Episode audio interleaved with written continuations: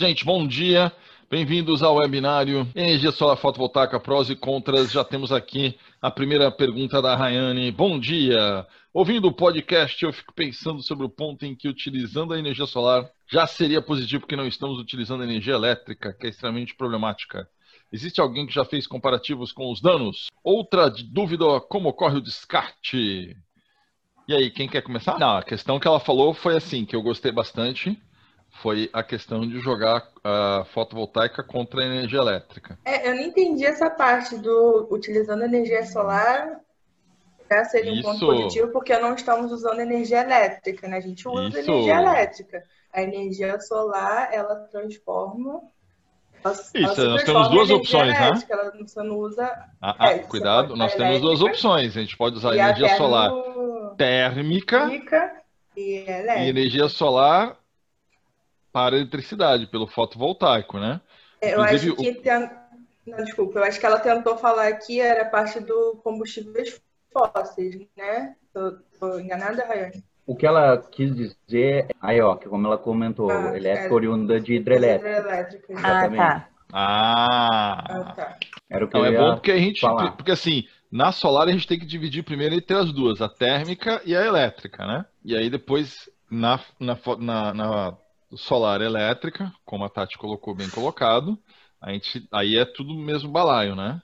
E aí se ah, sim, então a gente fala entre fotovoltaica elétrica e hidrelétrica. Isso. E aí, quem quer tentar fazer essa? Mas qual é a principal diferença entre a fotovoltaica no mercado brasileiro e a hídrica no mercado brasileiro? Acho que é questão de preço, né? Que é Isso é uma diferença grande. E Sim. condições porque, assim, a gente tem umas condições é, de relevo que são muito favoráveis às hidroelétricas. Então, isso acaba, uhum. além de baratear, é uma forma muito mais. que você consegue energia muito mais. com um volume maior, vamos dizer assim. E aí a o fator de escala é, é, é, o fator de escala é favorável à hidrelétrica. Isso, e aí com essa questão da energia solar, você vai ter que importar vários. A gente ainda não tem uma, uma indústria bem sólida aqui no Brasil, então acaba que os componentes acabam saindo muito mais caros, né? Então é uma energia ainda muito mais cara de se, uhum. de se ter. E que mais, que mais? Tem um aspecto aí bem importante também. Vamos ver quem lembra aí. Ah, a gente debateu isso no, nos vídeos. Quem aqui já viu uma hidrelétrica? Eu. Onde você viu essa hidrelétrica? Eu fui em Itaipu, trabalho de campo. Isso. Quantos dias você demorou para chegar lá? Ai, foram. Foi, acho que foi um dia, um, 24 horas mais 12 horas que a gente foi de ônibus, por aí. Mas eu queria comentar uma coisa. Mais 12, 30, 38 horas de ônibus. Por aí. Ônibus da UF, raiz. Isso. Alguém aqui já viu um painel fotovoltaico trabalhando? Instalado. Só no, no telhado dos outros. Isso, mas você já viu, né? Sim, sim. E você demorou quantos ônibus para chegar até lá onde estava o painel fotovoltaico? Um só. um só. E demorou quantas? As mesmas 38 horas? 38 horas, é isso? É, por aí. É demorou as mesmas 38 horas ou não? É. É, é. Eu queria outra coisa, na verdade, porque quando a gente, parada, quando a gente está é, em relação ao ambiente, a gente falou da questão da degradação do solo, questão da necessidade de espaços quando você vai produzir é, uhum. é, energia fotovoltaica em grande área. Só que quando eu fui a Itaipu, teve uma coisa que me chamou muita atenção a gente falou também de impacto visual, né? E Itaipu é construído num lugar onde tinha antes as sete quedas, que era uma, uma uma das, uma das cachoeiras, talvez a cachoeira mais bonita do Brasil. Então, é um impacto paisagístico. Outra coisa que me chamou a atenção foi que a gente fez um, um tour, por assim dizer, uma visitação completa lá em Itaipu. A gente foi lá dentro, a gente vinha, a gente foi embaixo, onde tem as turbinas, a gente visitou lá dentro do, das instalações todas. E a gente visitou também uma loja de artesanato, e é para os turistas, né, em geral. Uhum. E aí, nessa loja de artesanato, a gente tinha um artesanato lá que era feito por indígenas, porque também a área onde foi inundada por, por Itaipu, que corresponde, se eu não me engano, a 13 Baías de Guanabaras, o lago de Itaipu, que você não consegue nem ver o outro lado, né? Uhum. É, era terra indígena e era uma terra de muitos animais e animais endêmicos, né? Porque nessa essa região do Brasil é uma junção de vários biomas, então é, tinha uma flora muito, uma flora e uma fauna bem endêmica. E aí tem um artesanato indígena lá que eles vendem para os turistas é, com o nome de árvore da vida.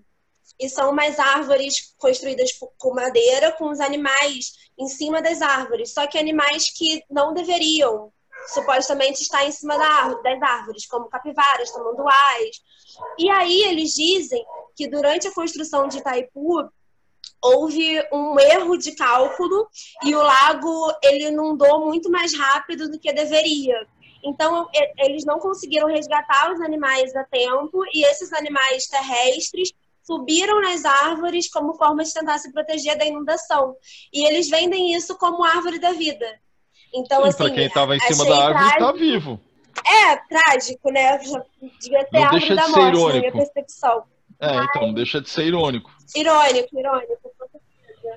E outra coisa é que, falando também do da questão de, do solo e tudo mais, eu acho que talvez a hidrelétrica ela tenha um impacto maior nesse sentido de ocupação do solo, porque não sei se a minha lógica está correta, mas quando você vai instalar, o, o, instalar os módulos lá naquela área, que vai ocupar um espaço, que vai degradar o solo, que vai ter sombreamento, é uma área seca, por assim dizer. Não vai, você tem a área lá, você vai impactar essa área.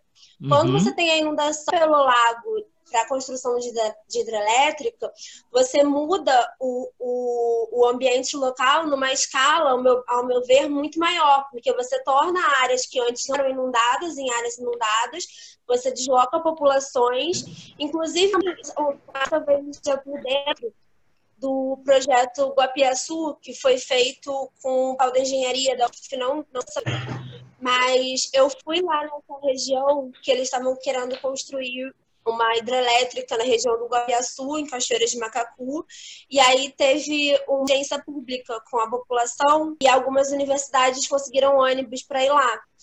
E aí era uma área que produzia, produzia mercadorias significantes para a SEASA, eram mil, eram mil benfeitorias, cerca de 500 famílias, e nessas áreas elas iam ser todas perdidas. Então a gente ia ter um impacto ainda econômico de ter que importar de ter que importar alimento de outros estados. Então eu acho que nesse sentido de impacto ambiental localizado, talvez a hidrelétrica seja maior porque ela muda a dinâmica ambiental de forma muito mais profunda, né? a gente inundar áreas que não eram inundadas. Uhum. Então não deixar reflexão. Perfeito. Então estou vendo aí vários elementos para a gente comentar. Vou só dar dois passos para trás, que aí trazer a experiência da Carol entre andar de ônibus 38 horas para chegar numa, numa, hidrelétrica e nós que pegando um ônibus qualquer numa linha municipal vemos aí um monte de painel solar na casa dos bacana, né? Então esse também é um dos aspectos que é importante a gente lembrar em relação à fotovoltaica quando a gente compara com as hídricas, é a questão da distância, né? Entre geração e consumo. Enquanto é, na isso hídrica... vai diminuir também o preço da energia, porque vai usar menos linha de transmissão. Isso, exatamente. Porque além de diminuir a perda, porque não tem transmissão, diminui uhum. o custo, porque a, a gente olha muito na área do setor de energia o custo de produção da energia mas a gente tira o custo da transmissão e da distribuição. Então você fala assim, nossa, energia hídrica é barata. Produzir energia hídrica é barata, mas trazer ela lá de Itaipu, 38 horas de ônibus, gente, até aqui, então assim, tem um custo também, tá?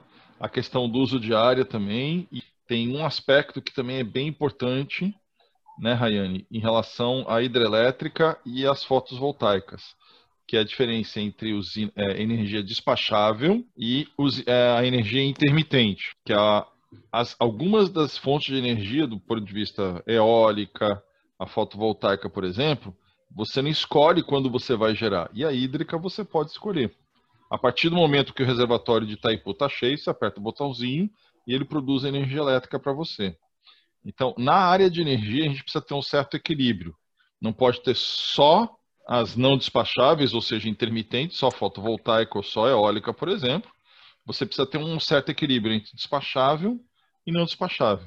De forma que se falta sol ou falta vento, você aciona uma hídrica ou aciona uma térmica para que ninguém fique sem luz nesses dois períodos. Tá? Então, do ponto de vista de energia, do ponto de vista de custo, do ponto de vista de meio ambiente, e aí a Carol falou bem, assim, a fotovoltaica ela tem vantagens que no modelo brasileiro, normalmente ela é, ela é instalada em áreas particulares, enquanto que no modelo hídrico, no Brasil, especialmente as hídricas mais antigas, e a gente fala né, grandes hídricas, elas eram em terras que eram desapropriadas, seja indígena, seja de agricultores. Eu cheguei a conhecer um agricultor no, no Paraná que perdeu, per, perdeu a propriedade dele, a palavra que eles usam mesmo é perdeu a propriedade, suinocultor no Paraná, e daí de lá ele saiu e foi para Rondônia para começar de novo. É uma condição bem diferente e de fato para ele foi uma quebra muito significativa na vida. A esposa dele não estava nada feliz com a mudança, muito chateado. E o último aspecto foi a questão da árvore da vida, né? E aí eu lembro que quando eu estava fazendo na graduação eletrotécnica, o meu professor, na época, ele trabalhou em Itaipu. E ele trabalhou nas equipes que, que faziam os resgates de animais. E ele conta com muita propriedade, ou seja, ele ria bastante agora que passou, né? De um dia que eles estavam com o barquinho lá, né? Voadeira de, de motorzinho de popa, e viram uma onça nadando, né? E aí a onça olhou para eles, eles olharam para a onça, todo mundo achou legal a onça nadando, né? Foi uma coisa diferente. Até que a onça andou até o barco e pulou para dentro do barco. E imediatamente todo mundo que estava no barco pulou para fora do barco. A onça deitou, a onça dormiu, a onça comeu os bichinhos que estavam por lá na gaiola, fez um snack bar, né? Pulou na água e foi embora. Eles conseguiram voltar para dentro do barco e voltar para casa. Então, assim, houve muito problema com a questão da reinserção dos, do, dos animais. E existe trabalhos acadêmicos dizendo que o grande problema de você fazer reinserção de fauna é que você, na verdade, provoca desequilíbrio onde você insere esses animais. Dá um exemplo. Você pega 150 capivaras e joga numa reserva ambiental onde já existia 150 capivaras. Todas as onças vão ficar felizes com você, porque você acaba de duplicar a reserva de alimento. As capivaras que estavam lá vai ficar muito chateada com você, porque você acaba de dividir o alimento delas em dois. Então a questão da reinserção de fauna é sempre complicado, porque se você não consegue achar uma área que na é. verdade tem que ter sido despovoada, para reinserir a fauna, a maior probabilidade é que você leve um desequilíbrio momentâneo e que depois a próprio, o próprio habitat vai encontrar um equilíbrio, quer dizer, voltar para o equilíbrio, seja pela diminuição dos predadores, porque não vai ter tanto alimento, seja pela diminuição das presas, porque os predadores no primeiro momento vão se empanturrar e depois reduz a população. A questão da reinserção de, de fauna é muito chato.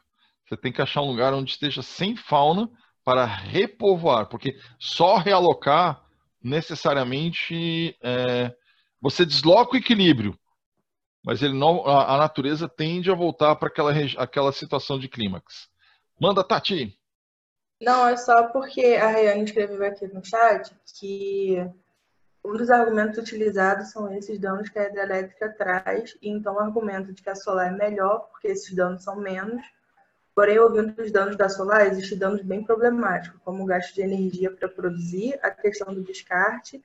Existe uma comparação direta? É muito relativo. Qual o posicionamento atual sobre isso? Nem tão antiga, Xingu está aí.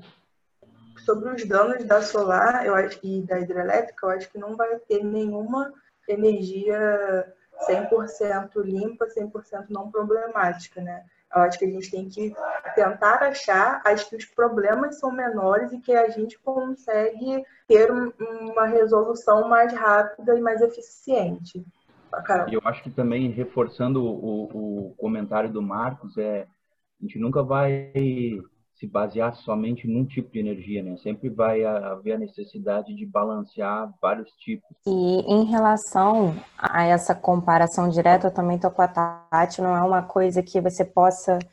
É, são, são dois. Você está comparando basicamente laranja com pera, então são dois, dois ambientes totalmente diferentes, tá? Apesar da gente falar da questão de energia e tudo mais. Mas quando você falou é, sobre a questão do descarte, lembrando que ainda não existe nenhuma política nacional a respeito do descarte, porque é uma energia muito recente. Então, a gente ainda tem que saber o que vai fazer, o que vai acontecer, o que os países vão, vão começar a fazer, justamente para esse descarte do, do material que é reciclável, inclusive dos que são metais pesados. Acho que a Carol queria comentar alguma coisa. Não, eu tô aqui, tô aqui. Eu queria pontuar ah. também é, em relação à questão dos impactos. Na, no webinário passado, a gente comentou que isso pode usar, por exemplo, o desemprego rural, porque você vai usar uma área que poderia ser usada para agricultura. Há um problema de perda de emprego na área rural. Pelo uso de grandes terras para você fazer.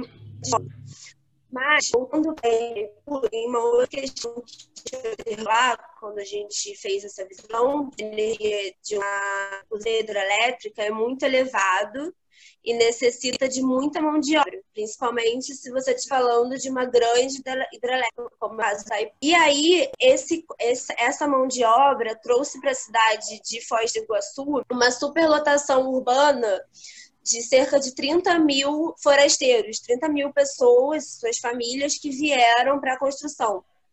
Isso daí traz problemas urbanos, traz problemas de violência, traz problemas de miséria, que também aconteceram na região do Xingu, que é uma das regiões mais violentas por essa questão. A cidade de Altamira, inclusive, uhum. tem esses uhum. problemas muito fortes. Aí uma coisa que a gente observou lá é que dentro do Parque Industrial da Itaipu é, tem três universidades, três, três ou quatro polos universitários. Entre eles a UNILA, que é a Universidade Latino-Americana. E aí a visita é muito legal, muito bonita e tudo mais. Eles têm lá o quarto do usineiro, que era onde uma espécie de museu que retrata onde o usineiro vivia. Só que o que uma coisa que eu até perguntei no guia, né, pro guia naquele momento e que me e que me despertou é se havia algum projeto para a inserção dos filhos ou netos desses usineiros nas universidades que estão lá no Parque Industrial de Itaipu. E não existe nenhum tipo de projeto em relação a isso. Porque a maioria dessas pessoas hoje é de Foz de, Foz do Iguaçu ou que impacto de, de, em relação ao consumo, ao custo de vida. Então, é, a se pensar também nessa questão da construção da hidrelétrica, que é, eu acredito, e aí vocês vão conseguir me falar melhor, um custo tirando a parte do material, mas em relação à mão de obra, eu acho que é um custo mais alto, que você necessita de mais gente, de, de muito material também, apesar de, de ter muitos materiais que são produzidos em território nacional, é uma obra gigantesca. E a, o que você faz com essas pessoas que foram para esse lugar para, para construir a hidrelétrica, que é um impacto futuro Altamira tem alto índice de prostituição, tem alto índice de, de homicídio, então são impactos não diretamente, não assim tão diretamente, tão óbvios causados pela, pela por essa produção, mas que eu acho que tem que ser que tem que ser incluídos aí nessa conta.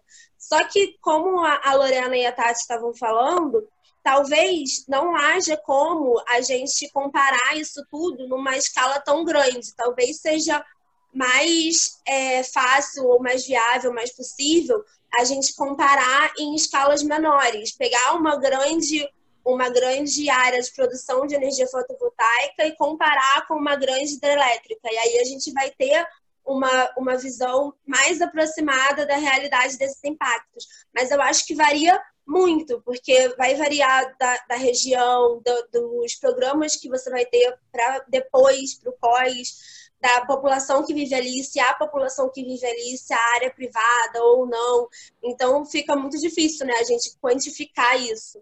Mas eu acho que, assim, em larga escala, então, é mais difícil ainda. O bom é que a Carol perguntou e já quase se respondeu. pois é. Carol, deixa eu fazer. E eu, eu, acho, eu acho sempre bacana as colocações da Carol, porque ela sempre traz a preocupação social, né? Das atividades. Isso eu acho muito bacana e enriquecedor, assim. Eu acho que não é só a Carol, eu tenho a impressão que às vezes outros alunos também é, trazem essa, esse questionamento. Assim. A Rayane até comentou agora no chat, disse que ouvindo o áudio sentiu falta desse debate dos impactos que o Brasil tem na maior fonte de energia atual, que a solar não tem tanto. No Brasil, a gente não tem tanto essa descentralização ainda. É, concordo plenamente com a parte do uso de várias fontes, mas no Brasil, como está este caminho? Como a gente sabe, é, a energia renovável no Brasil não a energia renovável, mas é, a energia solar, a energia eólica, elas são muito recentes, tá? E existe ainda muito para a gente crescer, para a gente aprender com os outros países que já estão na vanguarda nesse, nesse nicho. Uh, mas existem alguns pontos, é, não vou discutir sobre política, entendam isso, mas existem alguns pontos no nosso governo que não incentivam tanto essa parte, tá? É, e também não pensam tanto na questão social. Então, como a Carol mesmo falou, é, de repente, não é a gente ver assim, ah, Itaipu, quanta gente é, teve que sair das suas casas, teve que é, perder as suas terras, né, como o Marcos falou, enfim, é, a eutrofização do, do, do, dos rios que, que poderia ter, do, do lago, porque quando você faz um alagamento, uma obra desse porte, você entende que ela que é para durar bastante, né? É como se você fosse construir um prédio. Você quer que aquele prédio fique até, obviamente, se você não tiver material ruim ou se tiver erro de cálculo, ele vai durar muitos e muitos anos. Especificamente no caso da hidrelétrica, é, tem que pensar naquela população que a hidrelétrica vai, vai, vai atingir. E, então, quando a gente compara a hidrelétrica com a solar são fatores bem diferentes. E a solar, a gente tem um ponto também que não é tão positivo. Por exemplo, quando a gente constrói usinas solares, aquele terra, a gente falou no, no, na aula passada, que aquele terreno a gente não usa para nada, né? Porque o solo fica sombreado, você não pode usar para pasto. Então, assim, é uma área também que você não vai ser utilizada. Vai, vai é, ela pode é, ser enriquecida mais tarde? Sim, depois dos, que retirar os módulos, tem que ter uma aeração, colocar matéria orgânica, enfim, para ver se ela vai voltar a ser uma terra fértil, né? Então, todo, quando você pensa, novamente retornando a esse assunto, quando você pensa especificamente comparando a hidrelétrica com a solar, são pontos bem diferentes que você atinge. É, então, nesse caminho, o Brasil ainda precisa crescer muito. E também, exatamente, a gente não pode ser bilateral, não tem que ser bom nem ruim, né? A gente tem que, a gente tem que ser realista com o que tem e, e na verdade, melhorar todos os impactos futuros que possam vir a causar essas duas fontes de energia. Não, que a Rayane comentou a questão da flexibilização da matriz, né? Colocou lá ah, qual foi, assim. mas o Brasil como está nesse caminho, uhum. né? Isso. Ah, o Brasil, ele, ele é um ponto meio fora da curva em termos mundiais, tá? Embora a gente ache que a gente não manda muito bem, a parte da nossa matriz de energia elétrica, e aí a matriz de energia é uma coisa, e dentro dessa matriz de energia, nós temos a matriz de energia elétrica, ou seja, como o Brasil produz a maioria da sua energia elétrica, que é de uma forma renovável. E a gente tem muita energia elétrica renovável no território nacional, mais do que os demais países no mundo. Tá? Em conta muito por questões das grandes hídricas mais antigas. E aí, só para a gente lembrar assim, que a gente olha, e aí Carol pode até lembrar, ver se quando ela foi qual era a turbina que estava sendo instalada em Itaipu. Porque a última turbina de Itaipu entrou em operação, se eu não me engano, acho que faz cinco anos só. Então ela começou a ser construída lá nos anos 70, a parte de civil, onde dá a maior parte do impacto, né? que é a questão de você jogar toneladas e toneladas de concreto, ou seja, produzir toneladas e toneladas de cimento, ou seja, cavar toneladas e toneladas de pedreira, transportar tudo isso para lá, abrir buraco feito um desgraçado, construir toda essa pirâmide enorme que é, que é Itaipu, né? Mas a parte de energia, a parte das máquinas, elas foram instaladas gradativamente conforme aumentava a nossa demanda de energia elétrica, ok? Mas o impacto das hídricas ela é concentrada bem no começo da obra. E depois, como a Lorena falou, ela vai diluindo ao longo da vida útil. E espera-se que uma hídrica tenha uma vida útil de no mínimo 50 até mais anos. Então, o, o vamos dizer, a, a dissipação do impacto se dá a médio prazo. Enquanto que na fotovoltaica a gente trabalha com horizontes de normalmente 20 anos. E que mesmo para nós, 20 anos, nem conseguimos chegar agora ainda né, nos primeiros 10 anos dos primeiros sistemas. Então ainda é uma questão meio incógnita como que a gente vai chegar no final de vida útil. Mas espera-se, como a Lorena falou, que até lá haja uma regulamentação e, o, e os governos e não é, eu falo os governos, porque não é só a questão do governo brasileiro, possa se posicionar em relação ao que é esse resíduo e como vamos fazê-lo, tá? E a última da Rayane foi a questão da mão de obra durante a obra, né? Isso. Isso. Então, alguém aqui já trabalhou em obra? Não? Milton, você já acompanha obra grande também ou não? Já visitei canteiro com um engenheiro eu trabalhei já. mas não cheguei a acompanhar assim, sabe? Tranquilo. Eu não sou engenheiro, né? Sou, sou Eu trabalhei, mas não em obra de engenharia civil, né? Em obra de engenharia naval. Perfeito, serve. Serve, serve, serve, serve, serve. Ok, Ed, você sabe o que é um formigueiro humano, então? Putz! Se é. sabe, se sabe. É, é, um inferno. Não, é, é um formigueiro humano. A gente usa essa expressão que ela é mais neutra, né? Então, assim, existe muita geração de emprego? Existe. A geração de emprego é do emprego agradável, né? Aí já fica. Né? É. É. Como no exemplo do, do estaleiro lá. Cara, a gente passava. Eu, no caso, era técnico de controle de qualidade. Né? É, então, eu passava pouco tempo no navio, o tempo que eu passava era mais durante a inspeção e os personagens saía. O soldador, esmerilhador, passa oito horas do dia dele lá. E aí, sim, pode falar o que for, é API e tal, assim, mesmo com máscara. Eles passam um dia soldando com máscara, no fim do, do dia, quando vai passar o nariz, o, o catarro sai preto, saca? De, de, de, de não tem jeito, assim. Não vai dizer que aquilo lá é a parada mais salubre do mundo, que não é. Quem falar isso está mentindo. Você fazia o que? Líquido penetrante ou ultrassom? Eu fazia ambos, mas eu me concentrava no, no líquido penetrante e na inspeção visual de solda. Mas eu fiz também ultrassom. Então você é daquele hora que é, daqueles que ficavam olhando o caminho de rato do eletrodo. É. Beleza. Então, gente, conheçam o cara mais odiado do pessoal de solda, é o Ed, o cara que fala assim, não gostei, arranca e faz de novo. Ameaça de morte, velho. É sério. não, não, não, cara, é sério, eu recebi ameaça de morte lá, tipo. É, é. Mas assim, não, não tem o que fazer. Tá ruim, cara. Tá ruim, tá fora do lugar. Às vezes, tipo, a emenda tá até certa, bonitinha.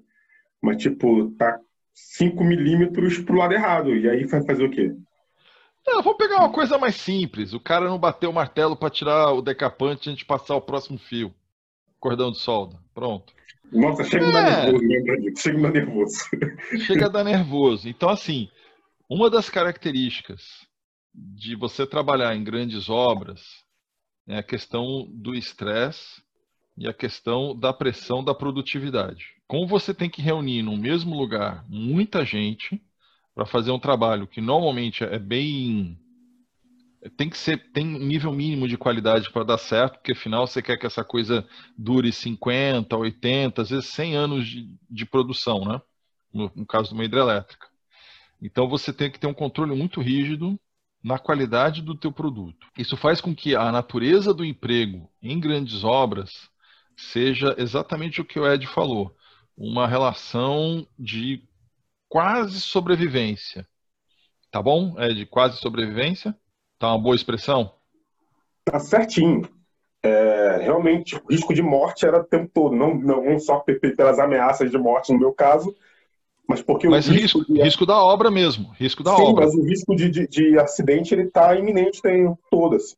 É, hum. Risco de acidente e o risco a longo prazo, tipo de problemas de saúde. É isso, é quase sobrevivência mesmo.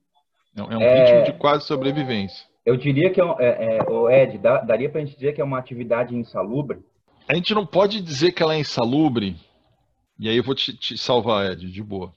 Porque existe regulamentação e existe é, legislação que fala a respeito. Então, não é o tipo da coisa. Quando é amigo, a gente não força ele a se colocar nessa situação pois é, desconfortável. É, pelo amor de Deus, né? Mas é que a gente você nunca é tão sabe amigo. o que você. Você nunca é. sabe o que você poderá será utilizado contra você. É que a gente é tão amigo que a gente lança essas bombas um pro outro.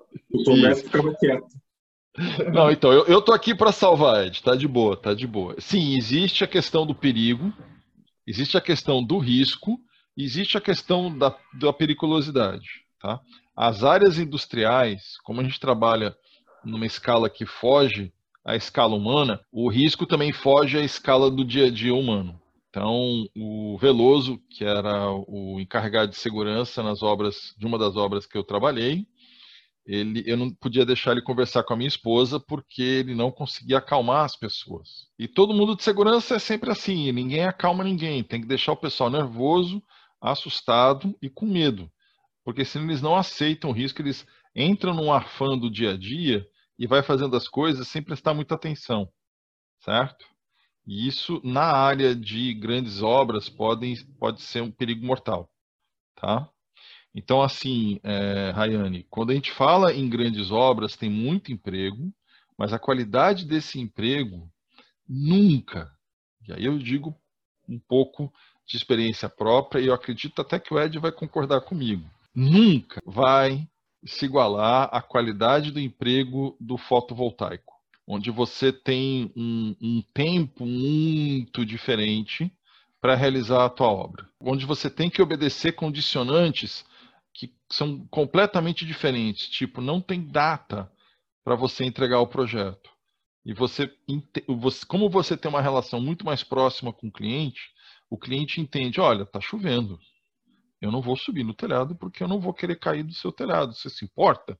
E o cliente normalmente vai falar, eu não quero que ninguém morra na minha propriedade. E o outro aspecto que também é importante em relação à questão da mão de obra é o lifespan dela. Como a gente falou a questão, por exemplo, de, de manutenção, uma vez que termina a grande obra, essa é, população né, de obra vai simplesmente buscar a próxima grande obra, certo? E nisso a, gente, a expressão que se usa é vida no trecho. E na área fotovoltaica, porque você não está lá longe, você pegou o 33 ou pegou o 47, enfim, pegou um ônibus municipal para chegar até lá, você consegue uma qualidade de vida e uma qualidade de emprego bem diferente do que das grandes obras, certo? Você viu aí a reação do Ed quando eu falei formigueiro humano, né? E é bem assim mesmo. Trabalho em, em grandes obras é quase desumano. Ed, tá bom assim? Quase desumano? Pô, não vou discordar, cara, porque assim, beira isso, beira isso, tá perto disso. Assim, tá muito perto disso. É, é então... é, agora, você falou sobre a qualidade no fotovoltaico, você está se referindo a instalação, né? Não, a qualidade da mão de obra. Na instalação. Na instalação e na manutenção também. Então, na instalação e na, na manutenção. É, uhum. Eu não sei como é isso na criação de. Na, na, no, é, no, fabrico dos. Na produção, na produção, né? Isso, na produção de painéis e tal. É, a gente falou um pouco disso, assim, nessa questão, a, Carol levantou esse, essa preocupação, como seria a qualidade do trabalho é, lá na China, por exemplo, onde é a maior uhum. produção, né? Tá, gente, o que a gente comentou, só fazer bem rapidinho, foi a produção de fotovoltaico na China, por uma questão hoje em dia de você ter que garantir qualidade, ela é muito, muito, muito automatizada. Então você não tem, não tem, não é manufatura mais, tá? Então a, a qualidade de emprego é boa, o índice de uso de mão de obra é baixo, em relação aos outros setores é, industriais, tá? Então, assim, é um bom emprego? É. Você paga bem ou não? Isso é uma questão do mercado chinês. A gente tem que lembrar também que, assim, isso eu nunca gosto de pensar porque isso dá um pouco de frio na espinha. Em 2020, um a cada quatro engenheiros formados no mundo é made in China. Mas esse dado, ele, ele não é tão recente assim. É, eu acho, né? Assim, eu, eu lembro de ter ouvido isso com, com os engenheiros da Petrobras, quando eu estava no, no estaleiro, há uns cinco anos atrás, seis, os caras já falavam isso, assim, já falavam, tipo, é isso. E, inclusive, tinha um monte de chinês no, no, no nosso, é, no nosso projeto. Então, assim, a, a China, ela não evitou a escassez de mão de obra. Ela investiu em mão de obra e investiu na qualificação da mão de obra, que foi a trajetória que aconteceu com o Japão. Antes existia o Made in China, existia o Made in Japan. E o Made in Japan começou com essas coisas pequenas. Pequenas produções baseadas em mão de obra que para eles era barato. Porque eles estavam saindo de uma grande depressão, que foi a Segunda Grande Guerra. Então eles tinham mão de obra sobrando e pouca indústria. E com o tempo eles foram melhorando o perfil de produção, eles exportaram as manufaturas que têm mais impacto e que têm empregos não tão agradáveis para a população e foram ficando com aquelas mais qualificadas. E esse, esse, esse movimento já está na China. E a China hoje em dia ela já tem um parque industrial muito melhor em termos de qualidade e já tem um perfil de pessoas mais qualificadas para o trabalho. É, assim, se vocês no Brasil a gente está é, acabando com a nossa classe média, né? Por pressões sociais e econômicas. Na China, eles estão ampliando a classe média por questões econômicas e sociais. Então, assim. Eu queria é... deixar. De, de, desculpa interromper, eu só não, quero deixar bem claro que quando eu falei da, da qualidade de trabalho, eu não estava me, me, referindo é, nem à qualificação, nem ao, ao salário da mão de obra, não, tá? Tava só me, me referindo, tipo, essas questões de salubridade na, na, na extração de silício e tal. Só. Hum, tá. Tipo, mineração é... e tal. Que, tipo, que a mineração sendo... é aqui no Brasil, né? É.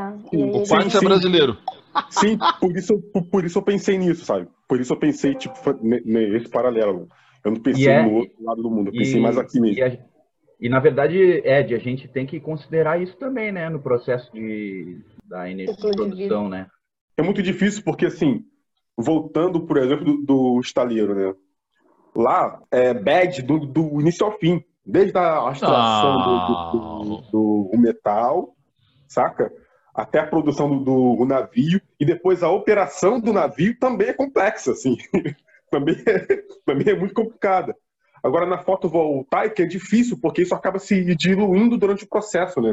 Me parece. É, mas eu acho que é justamente pelo fato dele se diluir no processo que você precisa avaliar todos os pontos, porque, por exemplo, todo mundo enxergava o lado positivo do fotovoltaico, né? Todo mundo via o que, que quais eram os prós, mas a gente não conseguia tanto enxergar os contras tanto que na, quando a gente fez a última aula, todo mundo falou: olha, mas eu nem imaginei que tinha tanto contra, assim, justamente por eles se diluírem nesse processo. Por isso que a gente precisa juntar tudo e fazer a análise do ciclo de vida inteiro para a gente conseguir avaliar como que aquela energia vai performar, né?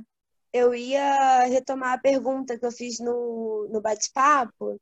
Então, a Carol lançou uma pergunta aqui muito bacaninha, que foi a questão do lençol freático associado ao fotovoltaico. Em princípio, o sistema fotovoltaico normalmente não influencia no lençol freático. A fundação dele é rasa, então normalmente você tem no máximo estaca, estaca pequena, um metro e meio, dois metros de estaca no máximo. Normalmente ele favorece o acúmulo de água, porque ele aumenta o sombreamento, porque ele absorve parte da energia solar, não incide sobre o solo, diminui a, evapotranspiração, ou seja, a transpiração da água. Então, normalmente, ele não tem impacto negativo sobre o lençol freático. As eólicas no Nordeste, e aí tem históricos de conflitos de parques eólicos, especialmente na área de instalação, pelo conflito de água para concretagem. Então isso é bem complicadinho por lá, porque a oferta de água doce é, é baixa. Nessas regiões onde a oferta de água doce é baixa e onde foram instaladas as usinas fotovoltaicas, o que se espera é que haja um equilíbrio entre a disponibilidade de água doce ao longo da vida útil da usina fotovoltaica para lavar os painéis, mas ela não é tão pontual e aguda quanto nos parques eólicos para concretagem das bases, tá? Se você olhar no YouTube, você vai achar vários vídeos de comunidades de pescadores e comunidades, especialmente os lençóis maranhenses, muito chateados com as empresas na época da instalação dos parques eólicos, tá? pela questão do conflito da água mas impacto direto no lençol freático, a fotovoltaica, até onde eu sei nesse momento, não tem relação. É, foi falado sobre compactação do solo. Uhum. E aí eu fiquei nessa dúvida em relação à absorção sub, super, subsuperficial do solo, entendeu? A infiltração uhum. da água. Então não tem esse impacto até o momento ele não existe. Eu acho que a Lorena vai falar a respeito. É. Eu vou esclarecer duas coisas. Primeiro, não significa que quando essas usinas, eu estou falando da usina que a gente sabe que ocupa uma extensa área, tá? É, primeiro, quando a gente tem uma usina, os módulos eles não ficam assim grudados um no outro. Eles têm um espaçamento entre as fileiras.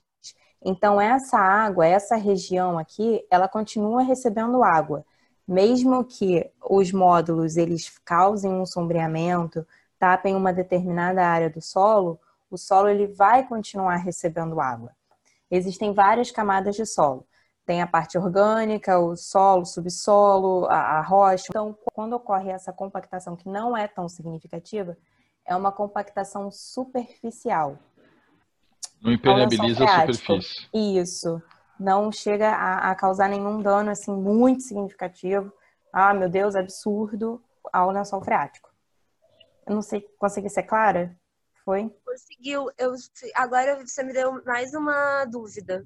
Fala. Já que hum. você falou que tem esse espaçamento entre as placas, não seria possível algum tipo de a plantação de algum de fileiras de algum tipo de uh, vegetação que não tenha grande comprimento, claro, né, para não causar o sombreamento da, da própria placa, como se fosse uma vegetação mais rasteira ou até mesmo de leguminosas e tudo mais.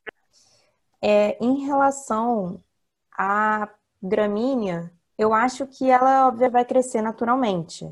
É, apesar de ter um espaçamento, não é uma coisa assim tão grande, né? O espaçamento necessário para os módulos não fazerem sombreamento no próximo, que não é um espaço suficiente para ter de, de plantação e ainda o trânsito de pessoas, né?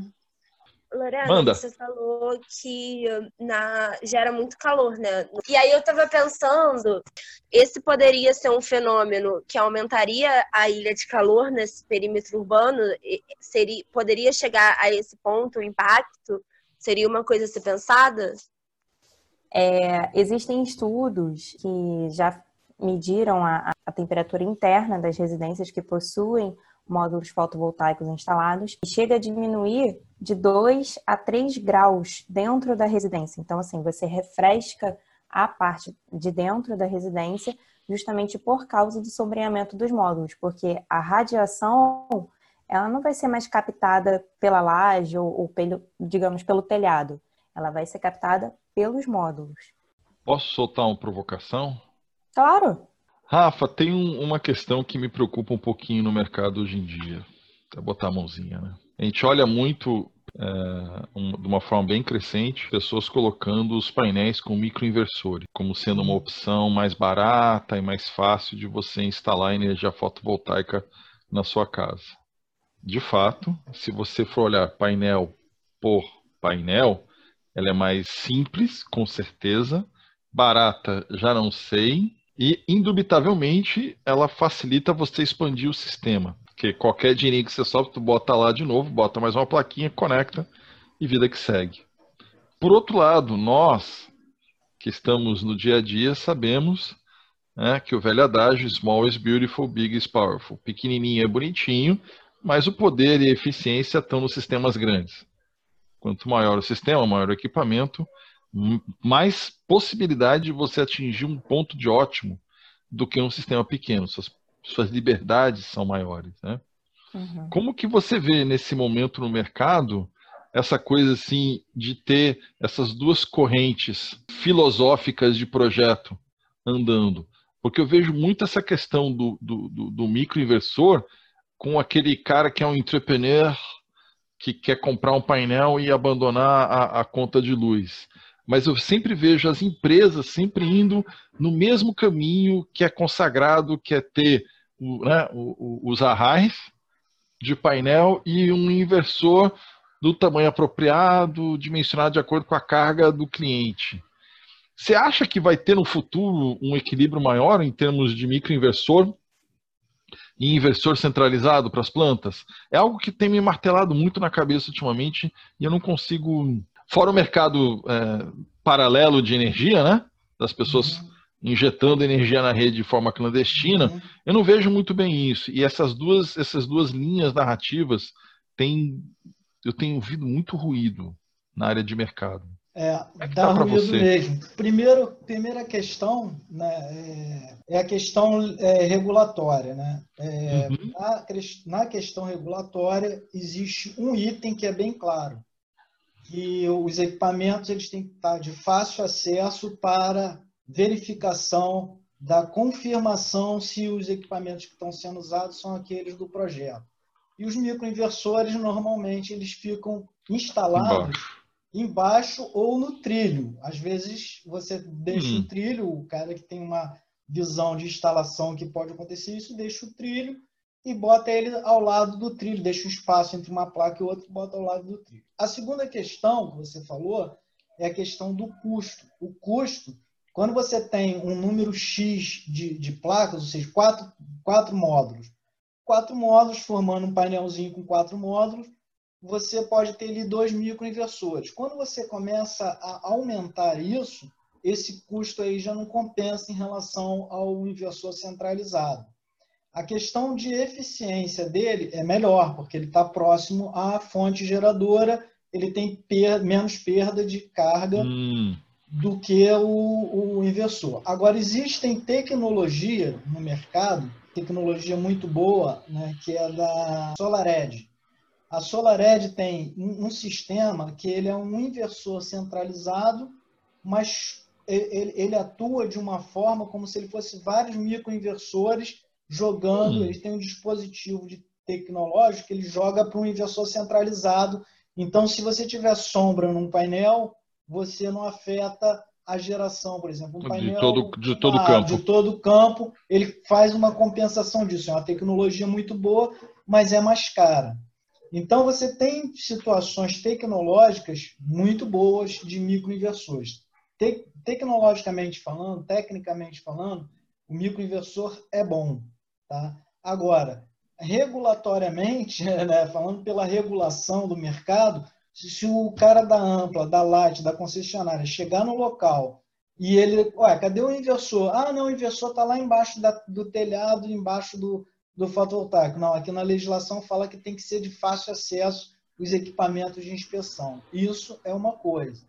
Eu já até pensei numa, numa saída técnica para isso, que seria você fazer um, um, um, puxar um microinversor, uma parte visível abaixo do telhado, fazer uma régua e botar esses microinversores embaixo que você já otimizava bastante. Mas aí, para fazer isso, é melhor o inversor centralizado. É, né? É. Porque então, assim, eu vejo mais... muito nessa, porque, porque nessas duas linhas de discussão, eu vejo muito as pessoas que defendem o microinversor como sendo uma forma de você garantir o ótimo dos mundos. De, de eficiência de geração. E de facilidade de instalação. De, de, instalação, é. São duas coisas importantes, isso aí. E isso aí, o pessoal vende na área do fotovoltaico como sendo assim, nossa, ele é extremamente sustentável. Você compra a placa, joga, joga né, a placa lá em cima, amarra. Se você amarrar ela com arame, já tá bom.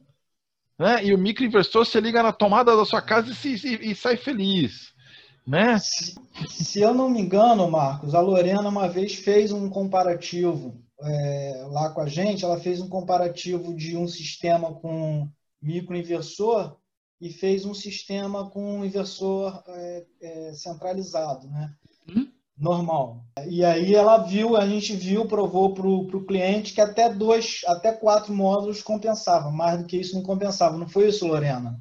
Foi, foi sim, Rafa. Ele insistiu porque insistiu que compensava, enfim. Aí a gente falou, não, não compensa. E a gente teve que provar por A mais B que de fato não compensava.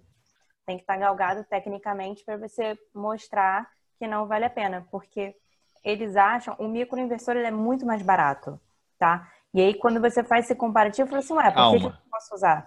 Calma. Não, dependendo do... do... Isso, dependendo do porte. É, tô falando desse caso do, do rapaz, entendeu? É, só, só do painel, né? Se for só o painel, ele, ele aparenta ser mais barato. É, Isso, agora... Assim... Ah. Oi, Marcos. Tem uma coisa que eu não, para não esquecer, desculpa te cortar. É, o microinversor ele é muito bom para fazer uma situação. Por exemplo, é, a gente já teve essa experiência. O cara tinha um, uma instalação, falou assim: Poxa, agora eu aumentei o meu consumo, eu quero aumentar o meu, o, os meus módulos. Né? Uhum. Mas aí o inversor dele estava limitado, estava otimizado. Né? E com o microinversor, você consegue botar, ter um sistema com um inversor otimizado em, em, potência e você aumentar a sua potência depois com, com mais duas, três ou quatro placas com microinversor que financeiramente compensa. Então esse é E aí não tem problema regulatório, você vai só, só avisar anel? Só é, o correto é esse, é fazer ah, uma tá. adequação de projeto e avisar a, a, a, concessionária, a concessionária, e a concessionária vai avisar para a ANEEL, tá? Hum. Mas é, também, se você aumentar muito pouco a potência, normalmente, normalmente, legalmente não é correto. Mas, normalmente, o que acontece é isso. As pessoas pegam lá, vão lá, botam mais quatro módulos com microinversor e interligam no teu sistema você injeta mais. Por quê? Porque, na verdade, ele também aumentou a carga dele. Então, para a uhum. concessionária, uhum. não vai aparecer porque ele aumentou a carga, ele aumentaria o consumo. Aí ele botou as placas, e aí, então ele compensa aquele consumo. Na verdade, ele está equilibrando o sistema de como ele usava o sistema anteriormente ao sistema fotovoltaico. Aí os clientes optam por não fazer. Isso, porque assim, justamente eu vejo muito isso no, no, no mercado, no, no, na situação que o mercado brasileiro está hoje, o microinversor ele entrando como a, a, a ponta de lança, né? da pessoa que está fazendo uma conexão ilegal. Porque tecnicamente ele é muito mais simples. É o gato solar. Você só trabalha com um painel e, e, e corrente Direto. alternada. É, Direto, exatamente. Corrente, fácil. Isso. Mas Isso o que você está é me passando é um, é um sistema, uma, uma visão interessante. De ser o, o patinho feio, patinho feio né? E entrar num, numa, numa visão de mercado de expansão do sistema já, instala, já instalado para ele seria muito bom isso, quer dizer, para ele o, o microinversor, né? Sim. Que ele entrar com uma ferramenta de flexibilização e de expansão dos sistemas já instalados. Isso seria uma mudança muito bem-vinda para quem trabalha nessa área, porque a maioria dos fabricantes, desculpa, a maioria dos instaladores e dos é, integradores, não, a impressão que eu tenho é que eles não gostam e não vão muito na linha dos microinversores, porque é justamente o que você falou, e custo né, e flexibilidade como é, escolher um kit mais adequado para a demanda do cliente. Né? E a questão regulatória também, que enquanto não mudar isso na questão regulatória, o cara da, da concessionária pode chegar lá e falar, amigão, não gostei. Sinto muito. Tá aqui, ó, escrito aqui, ó, tá aqui na. Porque isso é uma, é, é, é uma discussão que eu, é, um, é, um, é um ruído que eu ouço já há bastante tempo, né? É. Microinversor, microinversor, porque eu acho que nessa área de pró e contra, ele é algo que a gente não entende muito bem onde ele está. Quer dizer, hoje no mercado a gente sabe muito bem onde ele está. E o filão do microinversor é a ligação clandestina. Fato, tranquilo, tanto é que ele é campeão de venda no Mercado Livre. Pois é. Fato. Que ele não é campeão de venda junto aos integradores. Sem Fato. Né? Então, assim, o filão dele hoje é bem claro. É a ligação que não é homologada. Ver para ele um, um nicho no futuro na expansão de sistemas já homologados, que me deixa muito feliz. Porque ela é uma tecnologia que, para sistemas pequenos, não tem, tem concorrente, né? Tem concorrente. Não é tem concorrente. Coisa. Especialmente pela facilidade. É tem muita tranquilo. gente, Marcos, que está fazendo o seguinte: comprando microinversor, bota quatro módulos e faz uma instalação paralela e bota o ar-condicionado nessa instalação paralela, só para sistema de ar-condicionado. Mas se integra em paralelismo com a rede ou não? De onde vem o sincronismo? Não, não. Ele já converte, é um microinversor. Ele já Sim. pega dali e já converte. E ali, o, esse microinversor ele já vai para 220, ou se você tiver um transformador, 110. Eu já bota um, um, um tubinho paralelo ali, na, a, externo, à parede, bota as tomadinhas do ar-condicionado e liga o sistema de ar-condicionado naquele sistema. Só que ele só vai refrigerar durante o dia, porque uhum. ele não tem o sincronismo da rede. Porque vai ter o sincronismo da rede, Al, justamente. Alguns estão botando sistema de bateria, como vocês estavam falando na, na questão da bateria Alguns botam sistema de banco de baterias, armazena ali e quando precisa de noite, liga. Entendeu? Mas é. já refrigera o quarto de dia e, e à noite aproveita um pouquinho do gelado. E só diz uma coisa para nós, como energia no Brasil é cara, né? Vai ficar mais cara, tá? Vai, vai ficar, lógico, sempre. Gente, energia nunca, nunca barateia ao longo do tempo.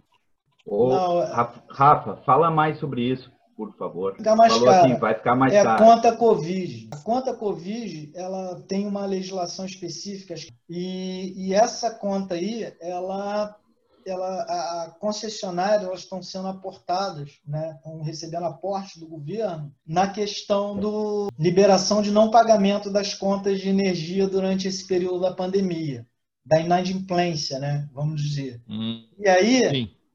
estão é, aportando. Quer dizer, benesse para uns, inadimplência para outros, né? Isso. E aí, o que, que vai acontecer? Lá na frente, já tem, essa legislação ela já fala sobre uma taxa de TE e de TUG. Essas taxas aí, elas vão aumentar 8,8% em média, mas vai ter um acréscimozinho, subida da energia, né, que seria zerado a, é, em 2020, ela vai ser no mínimo de 2,8, ou seja, 2,8 mais 8,8 8 de, de taxa aí que vai ser acrescentada. Então, aguardem que a energia vai subir. Eu vi o Marcos falando na, no, nos vídeos da, da questão da. Ah, é bom, porque o fotovoltaico é, é aí mesmo, Marco. É bom, é bom e é ruim subir. Bom para o fotovoltaico, tem mercado para todo mundo. Agora, ruim para quem não tem. E outra coisa que eu vi no vídeo, do, do, nos vídeos da aula passada, foi questão de. Um Enquanto você vai pensando, Carol, fala a tua Carol, pergunta, que aí dá tempo do Rafael formular. Então, é, seguindo aí nessa, nessa lógica de mercado que a gente está falando, nas minhas anotações da aula anterior, a gente comentou que o mercado flutua em relação ao dólar.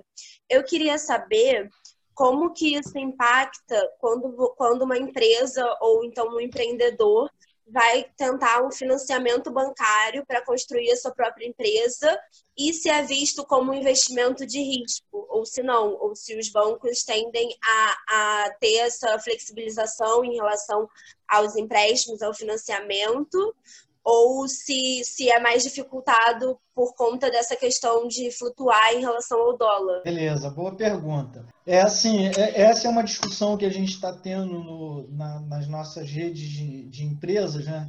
Sebrae, e a gente vê o seguinte: o, por enquanto o dólar não impactou muito na, na conta, porque ele deu uma subida, depois deu uma caída, ele deu uma flutuada. O banco ele quer te emprestar e, e cobrar uma taxa de juro.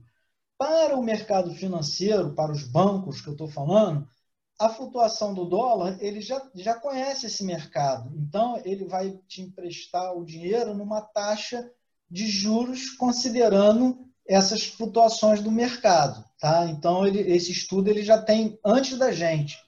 Né? Então, para eles, eles fazem para ganhar, não fazem para perder. E para os empresários, eles, quando pegam um financiamento, eles pegam para aportar algum fim lógico. Por exemplo, eu quero expandir, eu quero comprar uma carreta para trazer meu material de lá e não pagar mais frete. E ele já tem um estudo de quanto ele vai pagar de juros, porque ele pega o financiamento, o financiamento não vai variar, né? porque ele já pega numa taxa de juros. Só que o mercado financeiro ele já sabe a projeção dele para o futuro. Né? E quem pega investimento também. O que acontece hoje, no, na, durante a Covid, é que a, as empresas não estão conseguindo pegar dinheiro no mercado pela questão da, da segurança de falência ou não, ou seja, a segurança do mercado. As empresas vão sobreviver ou não vão sobreviver, né? Então, assim, as empresas que muitas empresas estão fechando, tá? Estão abrindo muitas. A gente discutiu semana passada lá no Sebrae. Estão aparecendo mais empresas novas porque tem pessoas que estão perdendo emprego e então estão montando empresas porque é um investimento baixo para você começar.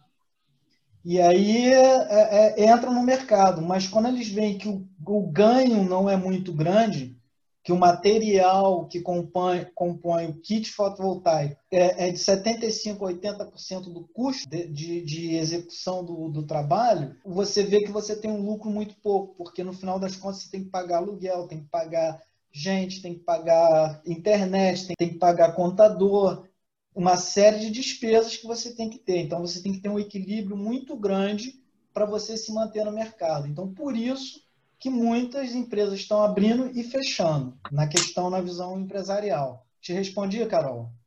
Perfeito. É, eu queria abrir um pouquinho, ver se tem mais dúvidas. Dúvidas, dúvidas. Todo mundo sabe prós e contras da fotovoltaica. Todo mundo aposta na fotovoltaica ou o pessoal ainda prefere eólica? Momento da verdade. Eu voto na fotovoltaica. Hein? Ah, ah, e você consegue justificar o seu voto? Tem dia que eu voto na eólica. Eu acho que a eólica, às vezes, ela tem uma. Tem um fator geográfico na, eólica que eu gosto bastante. Ge, é, gerar no Nordeste. Geopoliticamente falando, no Brasil, é uma região muito deprimida economicamente e muito deprimida do ponto de vista de energia. Uma região que tem um déficit hídrico ou que a água é uma questão sensível, você investir numa geração que não depende de água, nossa, faz todo sentido para mim. Então tem dia que eu acordo e falo, nossa, eólica para o Nordeste faz todo sentido. Né? Não sei Sim. se eólica para o Brasil faz sentido, olha a diferença. Sim, falando em escala nacional, o papo já muda um pouco, né? Já muda, exatamente. Mas tem dia que eu acordo e falo assim, cara, por que, que o Nordeste não acordou antes para eólica? Eu acho que para eles faz todo sentido. Sim, mas a, a solar também faz todo sentido para o Nordeste, se a gente for pensar em clima e incidência solar. Tem certeza? Olha, no Nordeste, a gente, eu sei que tem uma incidência solar forte. Agora, é questão de investimento e pelo custo que, dá, que eu acho que colocaria na balança. Faz sentido sim, Carol, faz sentido. E o Nordeste ele tem um diferencial muito grande em relação ao Sul e Sudeste e, e Centro-Oeste, que é o Banco do Nordeste que financia com uma taxa muito baixa a energia solar fotovoltaica. A questão do Nordeste é uma questão muito cultural e falta de conhecimento. Eu acho que passa bastante por isso, porque eu já fiz alguns orçamentos para o Nordeste e o pessoal assim, caramba, poxa, é isso mesmo? Só que para a gente sair daqui, para se deslocar, fazer uma equipe lá no Nordeste, a gente tem que ter um, tem que ser um custo um pouco maior. Contratava uma empresa de lá. Aí sim a gente estava fazendo marketing para as empresas de lá, né?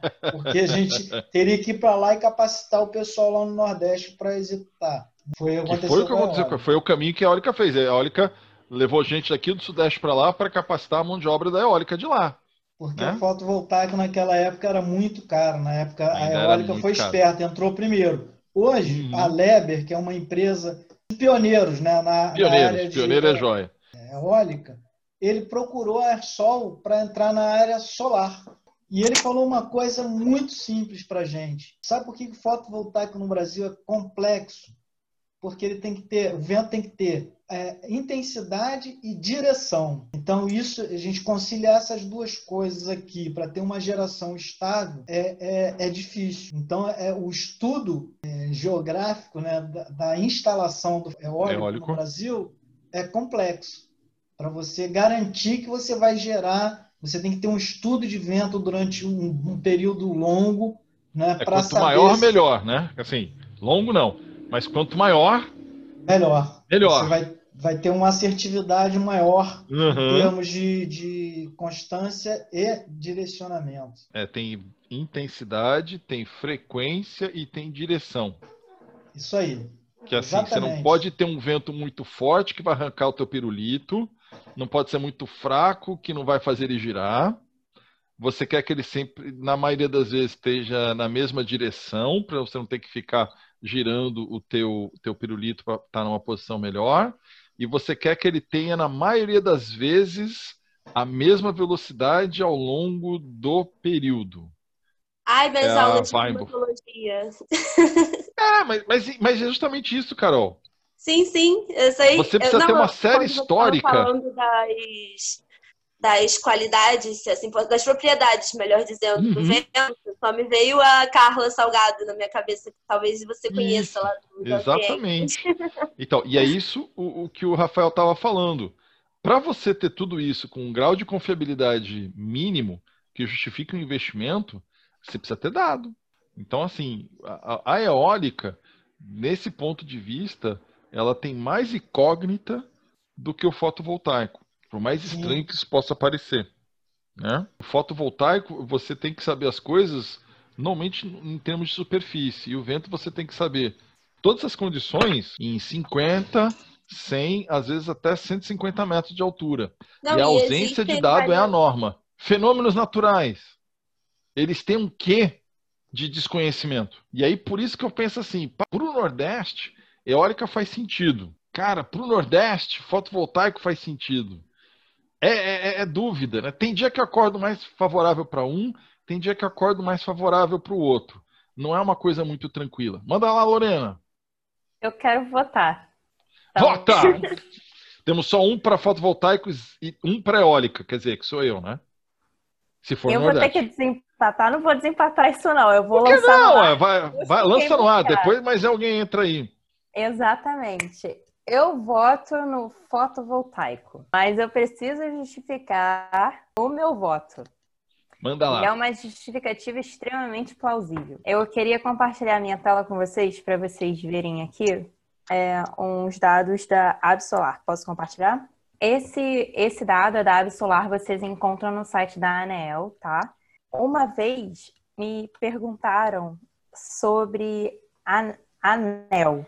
Gente, a ANEL é a Agência Nacional do, da, da lavan, de Lavanderia, tá? A ANEL. Então, toda vez que a gente quer pesquisar alguma coisa sobre energia elétrica, tem que pesquisar ANEL.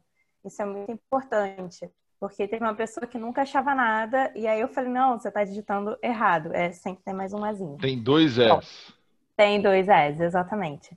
E é, em relação a esses dados, é, foi, é uma fonte da, da Irena também, de 2018, e a gente pode ver a geração de empregos do setor fotovoltaico, que ainda, querendo ou não, é disparada. No caso, comprova bastante o que a gente falou na última aula, dessa questão da geração de empregos ser sempre é, possível em qualquer época do ano.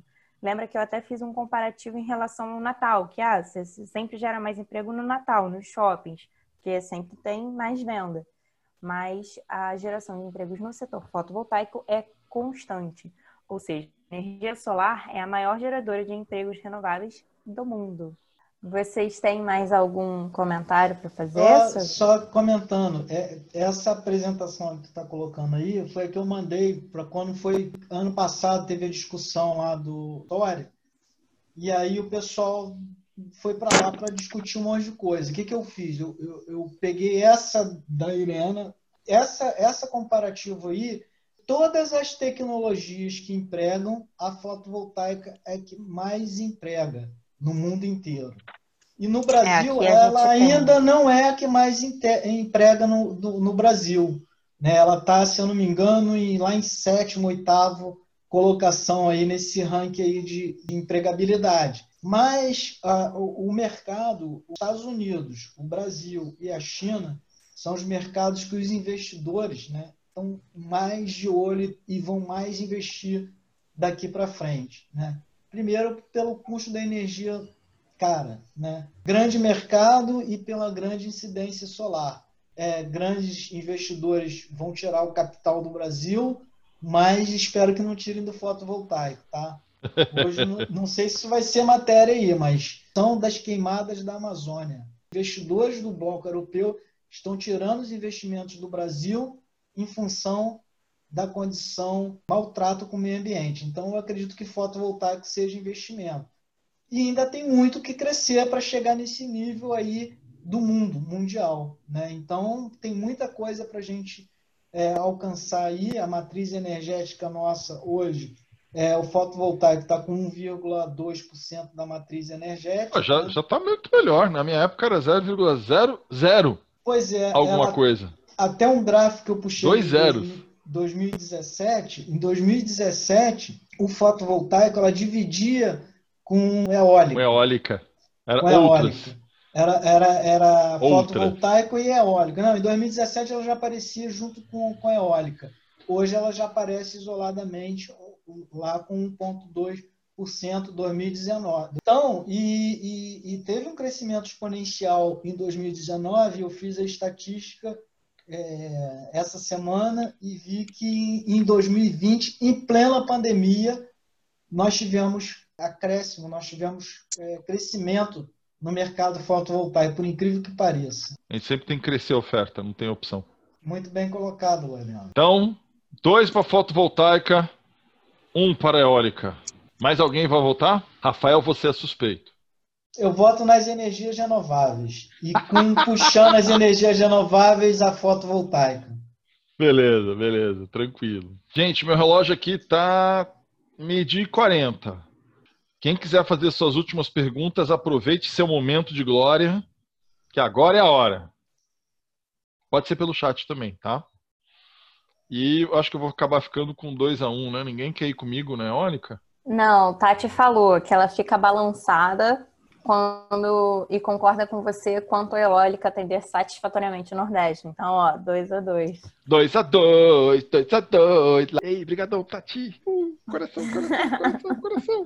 Mas é ah. é só no Nordeste. E no Nordeste tem solação perfeita. Você pode botar a fotovoltaica à vontade lá, Marcos. Então, esquece esse negócio de eólico por enquanto. Se eólico fosse muito bom, jamais o, o, os caras de eólica iam, iam querer entrar na fotovoltaica, eles iam continuar porque eles são os primeiros a fazer, eles conhecem a tecnologia, conhecem os custos, conhecem os projetos, participaram dos projetos, da regulamentação e vieram procurar o fotovoltaico. Então. Sim, mas, aí... é, mas é o que você. Mas, Rafa, é o que você falou, é questão de maturidade de mercado. Certo? A eólica funcionou muito bem na mentalidade que o mercado brasileiro de energia tinha há 10, 20 anos atrás. Era grandes projetos. Há, há 20 anos você vir para mim na área de energia e vir com um projeto de geração pulverizada, ninguém ia te levar a sério. Concordo. Então, há, há 10, 20 anos, você tinha que vir com uma proposta que era parque, né? Não era nem pirulito. Era parque. parque eólico. Então, assim, há 10, 20 anos você vinha com, com uma proposta de geração pulverizada no Brasil, você era piada. Essa ideia de que você, as pessoas colocando no seu telhado, nem as concessionárias te levavam a sério. Era caro. Não, ninguém, ninguém levava a sério. Questão de caro ou barato, importa. Não tinha peso. E hoje em dia você tem um, teve um movimento no mercado que chegou a uma condição que você fala. Por isso que eu falo assim, é difícil, porque assim, Nordeste, é o que você falou, ele ainda está nessa inércia, está vencendo a inércia do mercado fotovoltaico. A inércia do, do, eólico lá já foi vencida.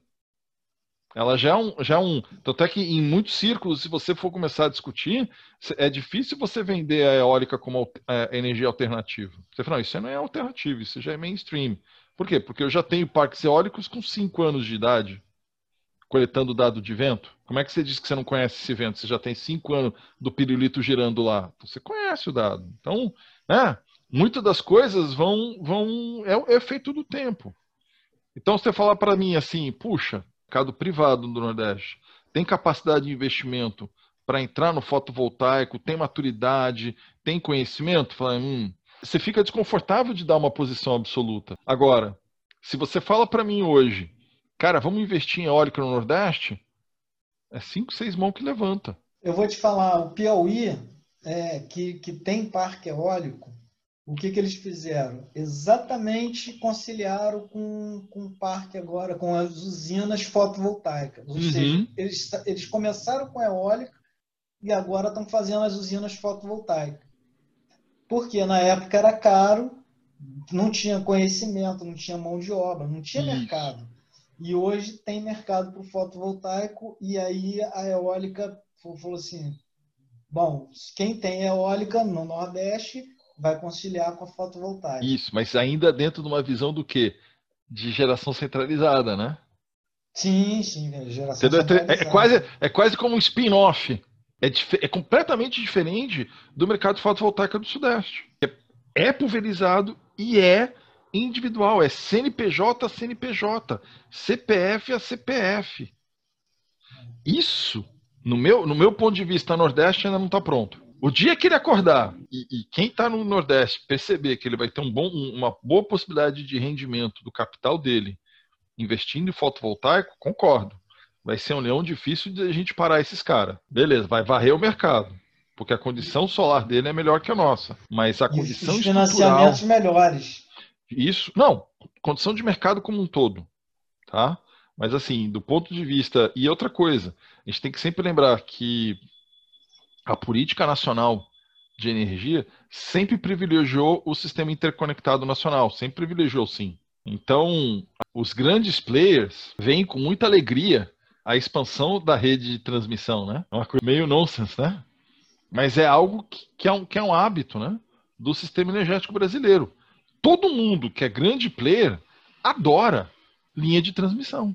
Porque linha de transmissão dá o quê? Confiabilidade do sistema. Você sabe, não é só confiabilidade do sistema, não. Você sabe que tem uma questão política atrás disso. E, e gente, tem, tem, coisas que a gente fala e tem coisas que a gente sugere. Mas confiabilidade do sistema a gente pode falar. Né? Porque quanto mais, quanto maior a rede, mais sólida ela fica. Ela, ela dá diversidade à rede. Porque quanto mais unidade conectada a ela, maior probabilidade de nenhuma delas cair todas ao mesmo tempo. E tem questões aí que a gente sugere mas não fala. Mas isso ainda é, é uma visão de mercado de energia no Brasil que é muito prevalente. Toda. E aí é uma coisa que é estranha, porque assim, o que era válido há cinco anos atrás, hoje em dia a gente para para pensar, ouve a própria voz e fala: nossa, como é que eu penso assim? Toda linha de transmissão agrega segurança ao sistema interligado nacional. Isso é um pensamento mainstream. E o outro pensamento que é muito mainstream, muito comum no Brasil é: você tá louco? Botar geração na ponta, isso vai dar problema. O sistema energético brasileiro pensa dessa forma. Tá mudando? Sim, tem que mudar. Por quê? Porque não é a realidade, né? Nada é imutável. As coisas elas obedecem a, uma, a, a lei de evolução. O mercado brasileiro, graças a Deus, muda. Então, o que parecia mais interessante no passado deixa de se parecer tão interessante no futuro e outras coisas entram com mais interessante, né? Certo? A dinâmica vai mudando conforme a necessidade. Isso, certo? E conforme as condições também, né, Lorena? É. Porque hoje em dia você não tem mais. O Rafa acabou de falar aí, quantos fundos estão querendo sair do Brasil? 25. 25. Então, para você fazer um grande parque eólico, você não vai juntar o dinheiro das pessoas. Então, tua condição de, de alavancar um financiamento grande está caindo. Qual é a solução? Opa, vamos fazer financiamentos pequenos, baseados no quê? Na própria capacidade de investimento individual. Aí entra um banco, entra um banco, mas o, o banco só vai dar se o cara for um bom cliente, se o cara for um bom pagador. Aí ele pode até aplicar uma taxa generosa. E como vocês mesmos do mercado sabem, tem gente que paga à vista. O que no Brasil é um contrassenso. Totalmente. Fazer investimento à vista não é a nossa realidade. É. O brasileiro gosta do carnê. Ele pode ter o capital dele, mas ele prefere pegar emprestado para investir. Bem ambíguo, né? Não é ambíguo, Lorena. É que assim, você nunca sabe o que vai acontecer amanhã, não é? É, então você prefere é o, o, o, o, seu está assegurado. Ah, porque ah, vai certeza. que o banco fale, você não vai ter que nem pagar o banco, porque o banco faliu. Aí o carnê também faliu. O carnê né? também, pendura o carnê, esquece ele, entendeu? Um dia, talvez um dia, quando o cobrador aparecer por aqui, a gente negocia.